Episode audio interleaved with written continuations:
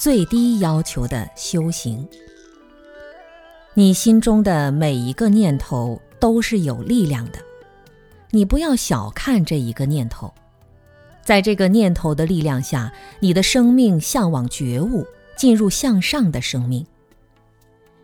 一个觉悟的人，对于他身边的人，应该不停地点头、举手，表示赞成他们的行为，哪怕他们只有一点点做得对，也要欢喜赞叹。这样才能利益他人，去恶向善。从最简单的深夜来说，点一下头，举一下手，表示赞成，都是有德行的表现。你的语言如果能让他人产生快乐的好的倾向，你的德行就已经积累起来了。一个觉悟的人应该往这个方向去努力。我在二十二岁以前是很木讷的。不会讲话，人家问我一句，我就回答一句，傻乎乎的。但是有一点，我肯卖力，就是任何一次诵读，我的声音一定是很响的，从不吝惜。干活的时候，我也一定很努力，只要比做的最多的那个人少一点，我就会觉得有点惭愧，因为让他做的太多了。我们意念里的一个念头就可以贯穿自己的生活习惯，实际上这也是一种行为、言语、思想等各方面所表现的能力。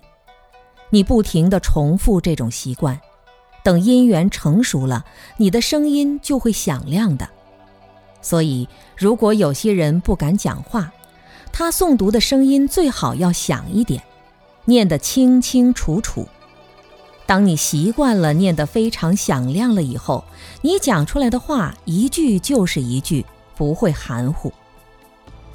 六祖大师说：“前念迷即凡夫，后念觉即佛。”如果你的念头升起是烦恼、是抱怨，甚至觉得天下人都不对，你被人骗了，骗到一个魔鬼窟里了，在这样的境界里，你该怎么办？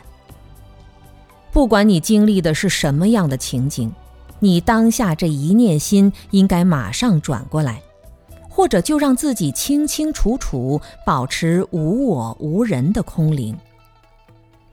在实践意义上，你心中的每一个念头都是有力量的，你不要小看这一个念头。真正觉悟的人，不是眼高手低，而是眼光要远，手要低。有个师傅很节约，他说：“佛祖的钱能省一分是一分。”这句话太好了。